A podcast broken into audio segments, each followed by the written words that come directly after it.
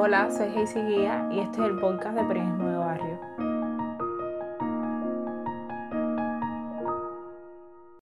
Las primeras noticias de lo que estaba ocurriendo el 27 de noviembre de 2020 frente al Ministerio de Cultura en La Habana llegaron mediante las transmisiones en redes sociales de los propios manifestantes. En pocas horas, los medios de prensa independientes y extranjeros amplificaron los sucesos, conscientes del significado que tenía un hecho como ese. Un grupo heterogéneo, sin líderes políticos, haciendo reclamo de sus derechos de libertad de expresión, de creación y de pensamiento. Una protesta pacífica en un país en el que pocas manifestaciones son espontáneas o se conciben al margen de las organizaciones e instituciones socialistas. Gente, vayan compartiendo aquí en vivo sobre lo que acaba de Camila Costa, periodista del medio independiente Cubanet, acudió desde temprano a las afueras del ministerio. Dialogó con los manifestantes y entrevistó a varios de ellos. En la noche, cuando se conformó la lista de personas que entrarían a hablar con los funcionarios del ministerio, Camila fue una de las invitadas. De cómo vivió esa experiencia va este octavo capítulo de la serie de entrevistas La Revolución de los Aplausos entrevistas que inicialmente fueron realizadas en video por los periodistas Jan Curbelo e Ismario Rodríguez y que hoy adaptamos en audio para ustedes.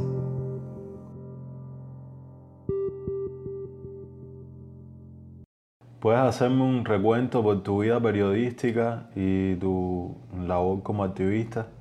Me gradué de la carrera de periodismo de la Facultad de Comunicación Social en el año 2016.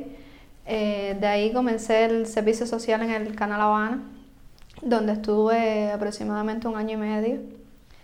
De ahí estuve, me, me fui, pedí la baja laboral por una serie de frustraciones profesionales relacionadas con la libertad de expresión. Estuve un año y medio después de eso eh, trabajando en una investigación que inicié eh, cuando estaba haciendo la tesis de periodismo sobre la masonería cubana y ya en agosto de 2019 exactamente comencé a trabajar con Cubané. Antes de eso había colaborado en otras ocasiones, en una vez con, en una ocasión con periodismo de barrio y con el toque esporádicamente. Pero bueno, en agosto de 2019 sí eh, comencé oficialmente como periodista independiente de Cubané. ¿Cuándo te radicalizaste? ¿Cómo fue ese proceso? Yo digo, yo soy una simple periodista. Ha sido la, la, propia represión de la seguridad del Estado la que me ha obligado a radicalizar mi pensamiento y mi postura contraria, abiertamente contraria contra el gobierno. Eh, yo lo he dicho en otras ocasiones, mi, mi rebeldía es proporcional a la represión. No puedes pretender un gobierno, no puede pretender que me repriman, me, regulen, eh, la salida del país, incluso dentro del territorio nacional, o me desalojen eh, de las rentas, que ya me han desalojado en varias ocasiones me he visto en la calle. No puede pretender hacerme eso y que yo simplemente baje la cabeza. Yo comencé siendo una simple periodista y ya poco tiempo después, creo que a los dos meses de estar trabajando ya con Cubané, eh, pues eh, comenzaron esta serie de interrogatorios con la seguridad del Estado cubana. Yo ni siquiera eh, mencionaba en ese entonces la palabra régimen o dictadura. Tenía un poco ese, esa cosa de, de no pasar la línea. Tenía todavía eso incorporado, propio del adoctrinamiento que tenemos todos los cubanos desde que nacemos. Pero ellos me obligaron a hacerlo, a, a tomar una postura más radical poco a poco a medida que fue aumentando eh, la represión. Entonces, ¿el activismo cuándo empieza? Eh, oficialmente, bueno, no oficialmente, ya activamente comienzo con la campaña del 370, del decreto ley 370. Yo soy una, una de las multadas por el decreto ley 370. Me multaron el 27 de marzo de 2020. Ya antes de eso me habían regulado, eh, me habían desalojado de, de una renta. Ah, me habían citado en varias ocasiones para la estación policial, me habían arrestado en la vía pública, me habían amenazado a mí y a mi familia también.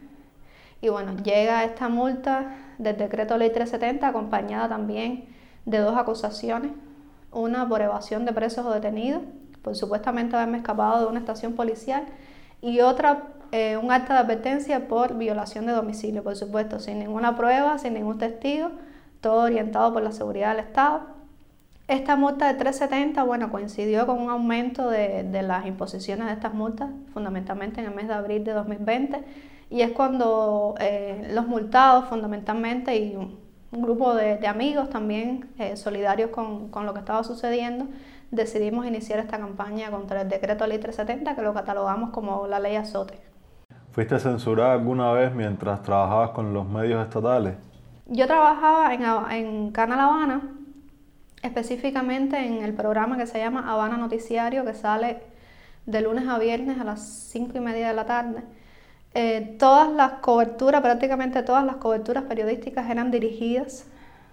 Eh, muy pocas veces podíamos proponer temas y cuando lo proponíamos tenían que ser temas muy light, no, sin mucha problemática social.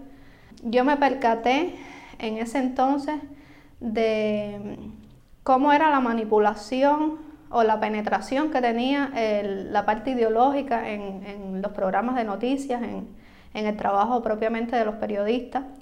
Casi siempre trabajábamos con militantes del Partido Provincial de La Habana, incluso ponían sus transportes para llevarnos a las coberturas.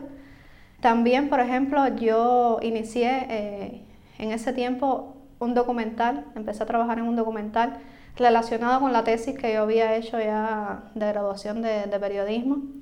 Primero tuve que pedir autorización al Partido Comunista de Cuba, a la Oficina de Atención a Asuntos Religiosos del Comité Central del Partido, porque para trabajar en los medios cubanos temas relacionados con órdenes fraternales o, instituciones religiosas hay que pedir un permiso de esta oficina y pues después no, no quisieron presentarlo por una serie de motivos en, en Canal Habana. Y bueno, la censura, ya con, decirte que es el Partido Comunista quien orienta toda la política editorial de este eh, programa en específico, que es por el que puedo hablar, ya eso dice mucho. Háblame de la función social del periodismo y del periodismo que haces tú en Cuba ahora. La función social, bueno, yo creo, eh, una cosa es lo que te enseñan en, en la universidad y otra cosa es ya cuando tú llegas a la praxis para mí el periodismo siempre tuvo una función pública de responder a intereses públicos, incluso de eh, ser una especie de fiscalizador del poder. En los medios nunca pude hacer nada de eso. Yo el periodismo nunca hice en los medios oficialistas. Yo me sentía como una simple vocera gubernamental, formó parte de la frustración. Y he encontrado en los medios independientes esa función pública, esa función de fiscalizador del poder.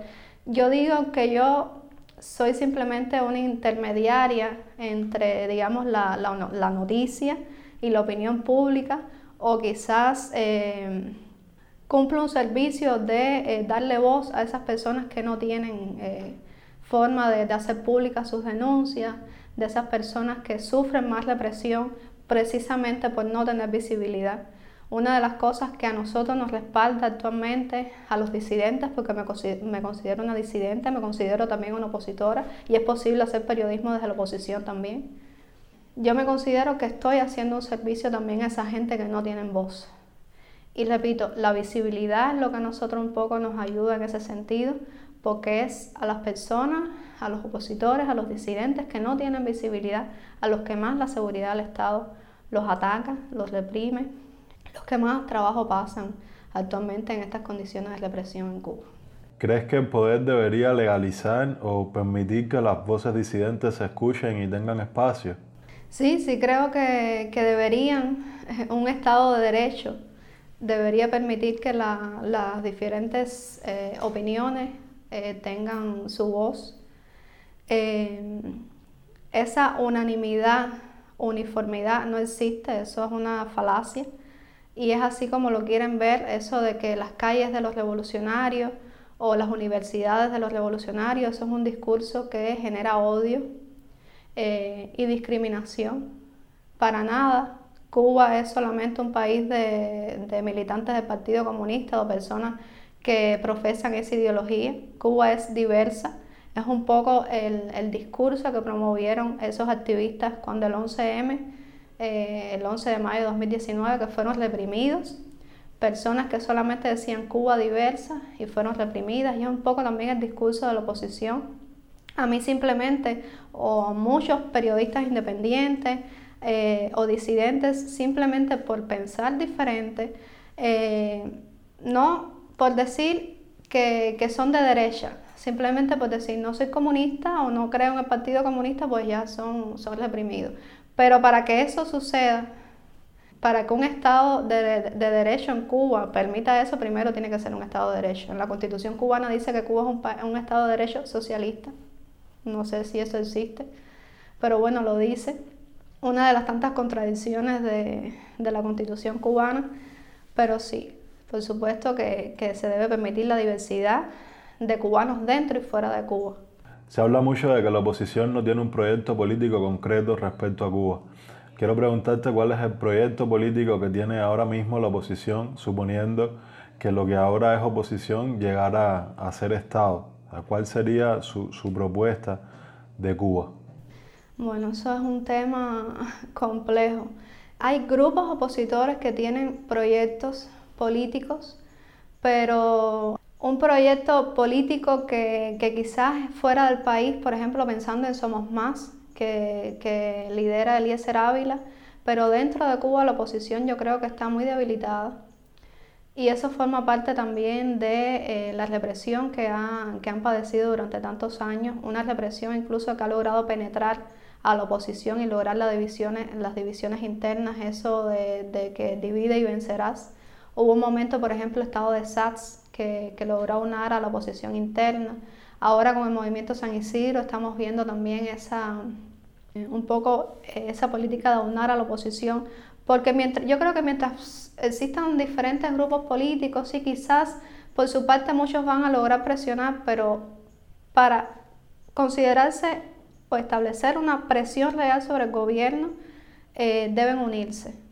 Y eso fue lo que vimos con el 27N, es decir, no hay una disposición por parte del gobierno de cambiar.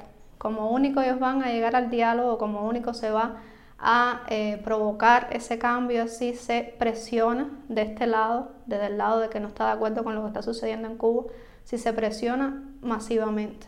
¿Tú perteneces a alguno de esos grupos? Bueno, ahora con el 27N me consideran parte del grupo. También, bueno, con la campaña esta del, de, contra el decreto ley 370, nos aunamos en un movimiento que lo denominamos Movimiento Cubano por la Libertad de Expresión, MOLE. Pero fue fundamentalmente por eh, la campaña contra el 370. No me respondiste cuál es el proyecto de Cuba que propone la oposición. Bueno, mira, yo te puedo hablar sobre lo que ha estado sucediendo en los últimos días. A mí si el día antes del 27N me hubiesen dicho que si yo estaría dispuesta a dialogar, yo hubiese dicho que no. Pero después de lo que vi ese día, yo me puse a razonar. De hecho, hay muchos grupos opositores que no confían en el diálogo, que atacaron muchísimo lo que estaba sucediendo. Pero cuando tú vienes a ver, bueno, qué proyecto real tú tienes para provocar ese diálogo, muchos dicen, bueno, que la gente salga a la calle masivamente, pero ese tipo de cosas siempre conduce a la violencia, a la agresión y lo otro es cómo provocar que esas personas salgan a la calle. En Cuba existe muchísimo miedo. Y respecto al diálogo, yo que he radicalizado un poco mi pensamiento, obligatoriamente tuve que, después de lo que sucedió ese día, decir, bien, quizás el diálogo con, con el poder sea el camino, pero repito, para llegar al diálogo tiene que haber presión. Si para empezar el Ministerio de Cultura recibió a los jóvenes ese día, fue porque habían 300 o 500 personas reunidas allá afuera presionando para que hubiera un diálogo. Después vimos todo lo que sucedió que traicionaron todos los pactos que se hicieron ese día y demás. Pero proyecto político de la oposición, si te digo la verdad, yo no veo realmente uno, uno claro o uno que me diga, este es el camino. Quizás entre todos puedan construirlo, pero ahora mismo. ¿Cuál es la Cuba que tú quieres?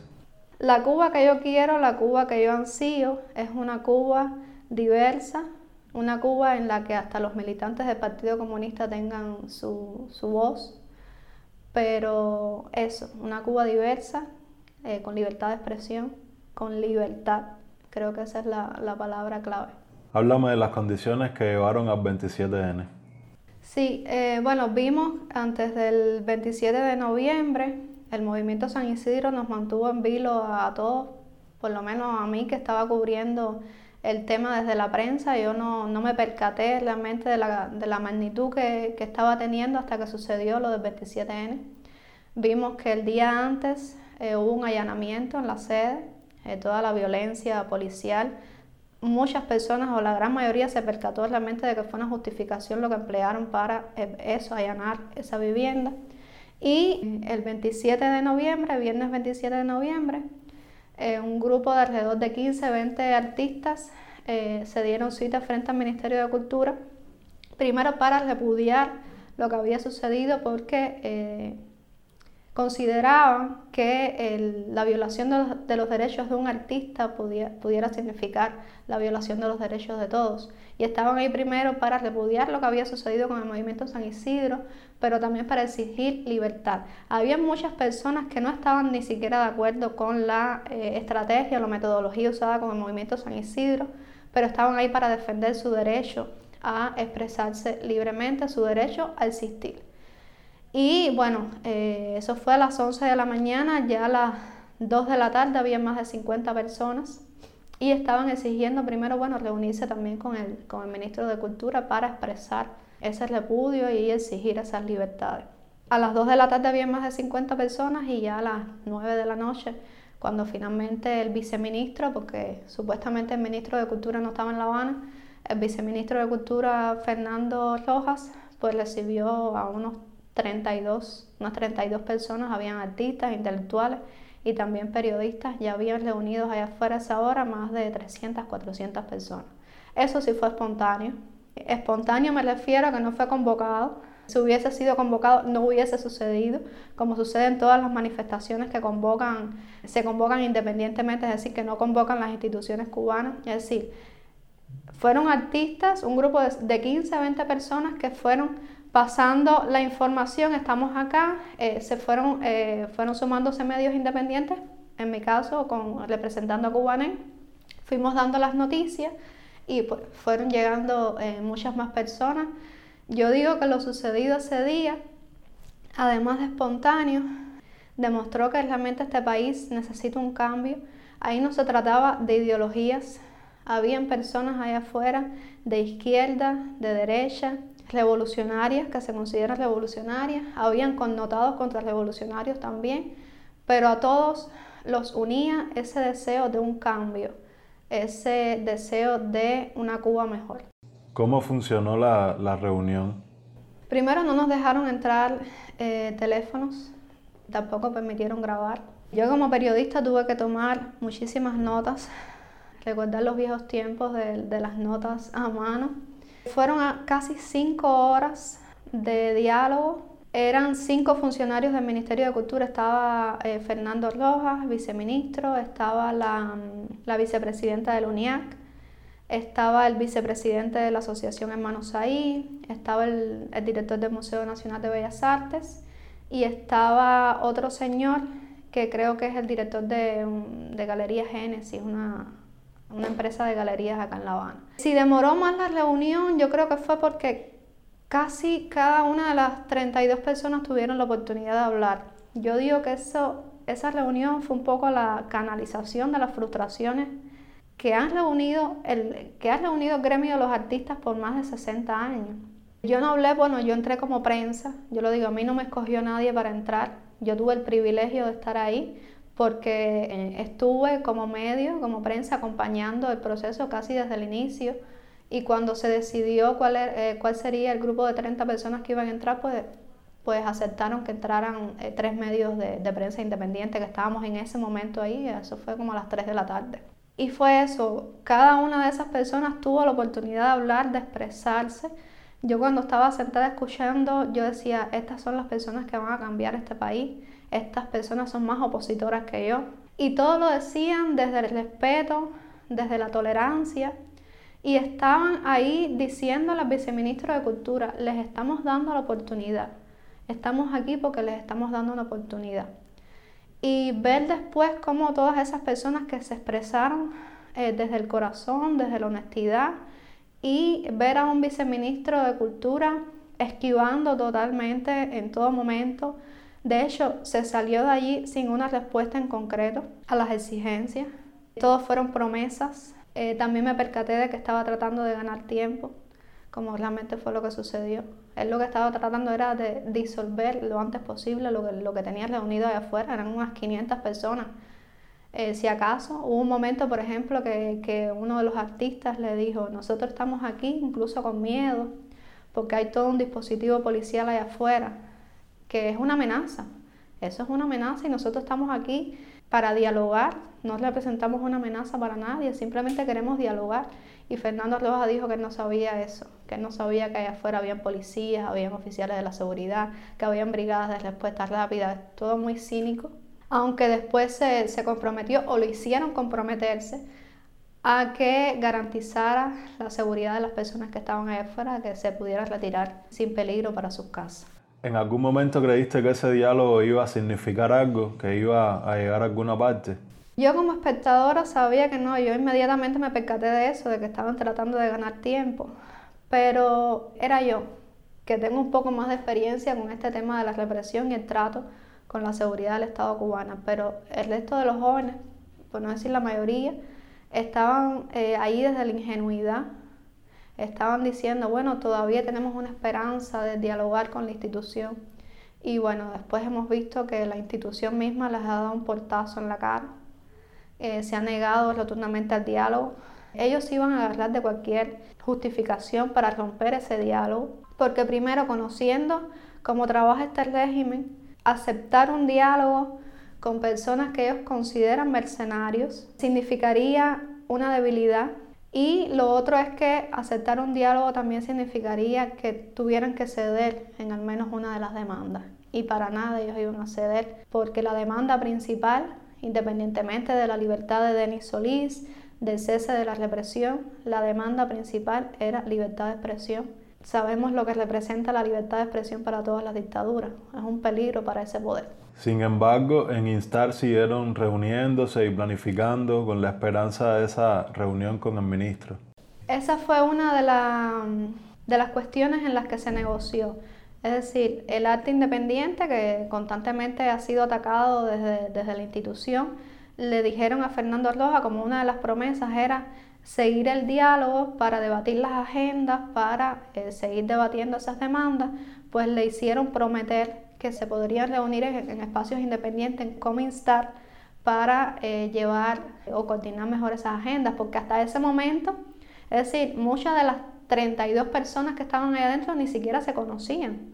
Simplemente se reunieron primero por gremios y entre los gremios decidieron quiénes iban a representar allá adentro en esa reunión. Después de eso, bueno, venía eh, la etapa de las conversaciones, de idear estrategias, de qué vamos a hacer a partir de ahora, ya que llegamos aquí. Y eso lo respetaron por menos de una semana. Cuando se le envió al viceministro de Cultura las demandas de la próxima reunión o los temas a debatir en la próxima reunión, que fue una promesa también, una reunión con el, ministro de Cultura, Pidio Alonso, pues eh, inmediatamente al otro día pues todos amanecimos con esta declaración del Ministerio de Cultura diciendo que, nos, que nosotros o el 27N, como ya se, declaró este grupo, había eh, roto el diálogo, cuando fue totalmente lo, contrario. Ya el diálogo está roto, ¿y ahora qué? Bueno, ahora el grupo se está reorganizando, están ideando algunas estrategias porque quieren seguir con el diálogo, es decir, toda resistencia pacífica conlleva necesariamente a un diálogo con el poder. Yo digo que la seguridad del Estado e incluso las instituciones han actuado malísimamente mal. Porque si tú tienes un grupo de creadores, un grupo de jóvenes que no son ni opositores, ni mucho menos, simplemente están exigiendo un diálogo con el poder, están exigiendo cambios, tú estás negando a las personas por las que tú te sustentas. Es decir, el Ministerio de Cultura existe porque existen los creadores, existen los artistas. Y negar la existencia de esos artistas, pues estás negando tu propia existencia como institución. Y el propio accionar de este Ministerio de Cultura es lo que está radicalizando a esos jóvenes que quizás la mayoría llegaron con mucha ingenuidad ese día al Ministerio de Cultura. Ahora saben efectivamente que quizás lo que hicieron fue en vano y que lo que tendrán que hacer para lograr algo es radicalizarse un poco más. ¿Tú te consideras mercenaria? Yo no me considero mercenaria. A mí no me paga ningún gobierno para decir lo que pienso. Yo digo, yo hago periodismo y si pudiera lo hiciera de, lo hiciera de gratis, pero es que el periodismo es una profesión como cualquier otra. Yo no hago periodismo en medios cubanos porque no me permiten, no me dan libertad de expresión en los medios cubanos. Yo empecé haciendo periodismo en los medios cubanos y pedí mi baja laboral precisamente por eso, porque no existía libertad de expresión. Ahora trabajo con cubanes porque no existen medios acá dentro de Cuba que me permitan precisamente eso, la libertad de expresión. Pero hacer periodismo desde la oposición también es válido.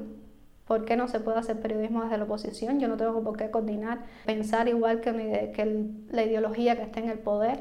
Ahora sí, a mí no me dicen en ningún momento tienes que decir esto o tienes que decir esto otro, tienes que cubrir cualquier noticia.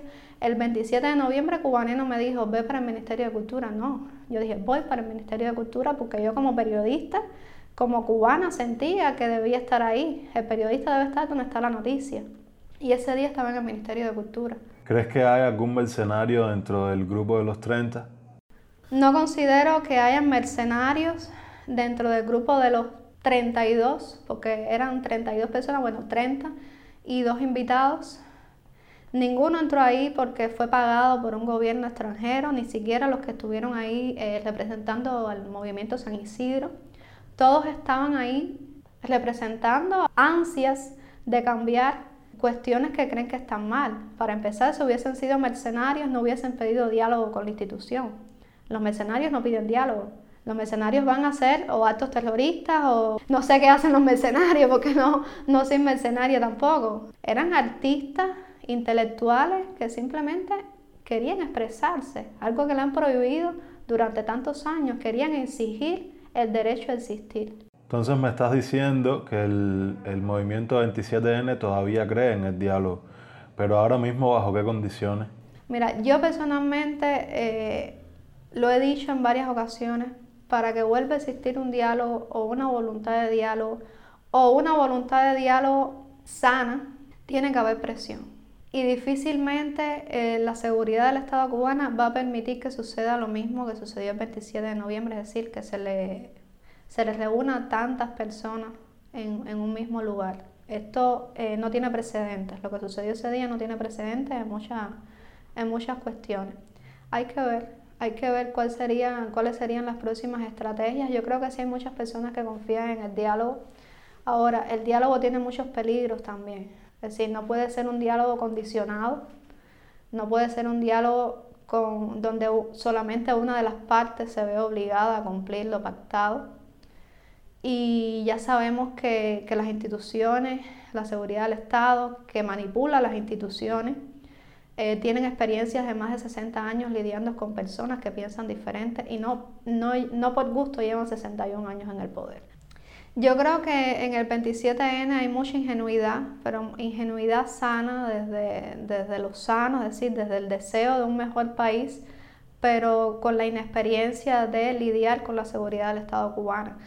Te relataba ahorita lo que sucedió cuando la declaración del Ministerio de Cultura diciendo que el 27N había roto el diálogo, lo cual fue totalmente falso. Ese día, muchos de los miembros de, los 30 que entraron al Ministerio de Cultura amanecieron con vigilancia. Eh, algunos eh, se sorprendieron, no sabía siquiera, habían escuchado que, que, se lo hacían a los opositores, pero nunca pensaron que a ellos les pudiera suceder porque no se consideran opositores. Simplemente ciudadanos cubanos que están exigiendo cambios y derecho a tener derechos. Esa es una de las principales exigencias que hubo el 27N. ¿Crees que haya cambiado algo en Cuba el 27 de noviembre? Creo que ese día eh, representó, es decir, el 27 de noviembre, ha marcado un nuevo camino. De hecho, desde ese día, casi inmediatamente, hubo varias manifestaciones en otras partes del país exigiendo diferentes cuestiones. Hubo una de madres exigiendo el cierre de las tiendas en dólares. Eh, otro, hubo otras marchas, en, por ejemplo, en la Isla de la Juventud también en apoyo al Movimiento San Isidro. al, afuera de Cuba también hemos visto muchísimas embajadas que, que han habido muchas eh, manifestaciones de apoyo. Pero yo creo que lo, lo más importante es que ha despertado las conciencias, es decir, de los cubanos, decir, eh, tenemos derechos, y para que nos respeten nuestros derechos hay que exigirlos. ¿Está relacionado el 27N con el atentado que ocurrió en, en la tienda? El 27 de noviembre, eh, yo que estuve ahí desde el mediodía, nos percatamos de que llegaron personas para provocar. Yo creo que la seguridad del Estado cubano estaba esperando la más mínima justificación para eh, disolver inmediatamente de eso. No sé si esas provocaciones venían por parte de la seguridad del Estado cubano o por grupos radicales del exterior. Eso no lo pudiera asegurar porque no lo sé. Pero sí eh, fue muy inteligente de los jóvenes que estaban de alguna manera liderando lo que estaba sucediendo, es de no dejarse provocar. Hubo un momento un señor que lo, intentó y enseguida lo, lo acallaron. Es decir, nosotros no estamos aquí para incitar a la violencia, nosotros estamos aquí pidiendo diálogo. Y, y vamos a plantarnos aquí hasta que haya un diálogo. Pero para nada era una eh, resistencia violenta al poder. Y tampoco creo que haya tenido nada que ver con lo que sucedió con lo de las tiendas en dólares. Ni siquiera sé si eso sea cierto. Porque ya yo con una trayectoria que no es la la mejor, ¿no? De experiencia con la seguridad del Estado cubano, sé que son expertos en manipulación de opinión. Ahora mismo están manipulando la opinión pública nacional e internacional con toda esta campaña de descrédito y difamación, no solo contra el movimiento San Isidro, sino contra los artistas, los intelectuales que estuvieron ese día frente al Ministerio de Cultura. ¿Hay algún grupo opositor que abogue o que crea que el camino para el cambio es la violencia? Sí, hay eh, grupos opositores y personas individualmente que, que sí abogan por la violencia, sobre todo al exterior del país. Pero yo realmente no, no creo que ese sea el camino. La violencia engendra violencia y, y estamos en un contexto, es decir, estamos en el siglo XXI quizás con metodologías del siglo pasado eso hubiese sido posible, pero actualmente con las redes sociales, toda la evolución que hay en el mundo, no creo que la, violencia sea el camino. Si, si, hay violencia, si en el futuro hay violencia en Cuba, eh, yo creo que va a venir de parte del gobierno, quizás para frenar la resistencia pacífica. Y lo hemos visto con toda esta maquinaria represiva que han desplegado desde lo sucedido con el 27 de noviembre, es decir, están infundiendo el miedo, el terror, de eso se trata. Eh, es decir, hasta las Fuerzas Armadas eh, desplegadas en la calle con armas largas.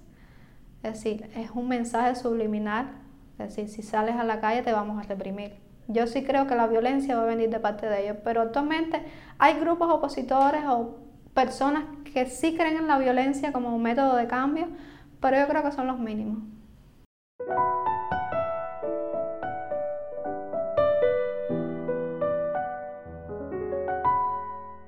Este es el podcast de Periodismo de Barrio presentando la serie La Revolución de los Aplausos.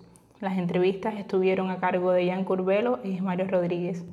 Puedes encontrar videos y textos sobre el 27N en nuestro sitio web www.periodismodebarrio.org y en nuestras redes sociales.